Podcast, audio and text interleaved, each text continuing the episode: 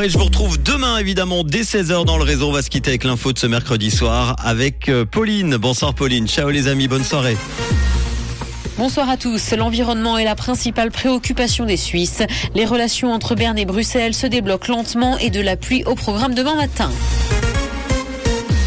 L'environnement est la principale préoccupation des Suisses.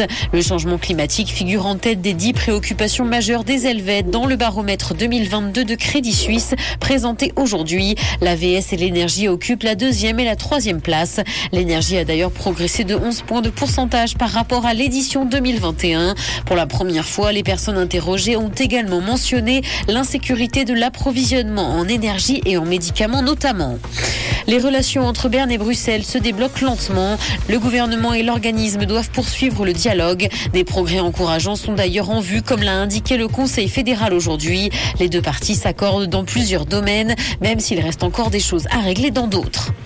Crédit Suisse fait face à une nouvelle perte au quatrième trimestre. Le numéro 2 bancaire helvétique anticipe une perte avant impôt pouvant atteindre un milliard et demi de francs sur le quatrième trimestre. L'établissement a indiqué prévoir des charges de restructuration et des dépréciations immobilières de près de 250 millions de francs dans le cadre du coût de sa réorganisation. Dans l'actualité internationale, au Royaume-Uni, l'Écosse ne peut pas organiser un référendum d'indépendance sans l'accord de Londres. C'est ce qu'a dit la Cour suprême. Pour les juges, un tel scrutin aurait des conséquences sur l'union du Royaume-Uni et requiert donc un accord du pouvoir central. Les Écossais se sont déjà exprimés sur le sujet et ont refusé à 55% de quitter le Royaume en 2014. Selon les indépendantistes, le Brexit changerait désormais la donne et pourrait faire changer le vote.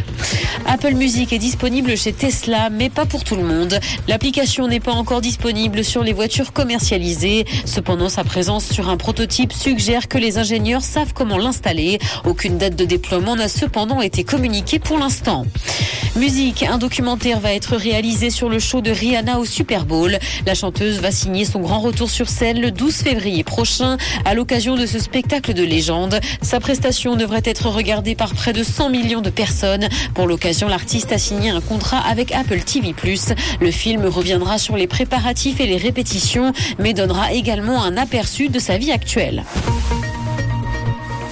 Le ciel sera couvert demain matin et de la pluie est au programme. Côté température, le mercure affichera 6 degrés à Morges et Montreux, ainsi que 8 à Genève et Gland. Bonne soirée à tous sur Rouge.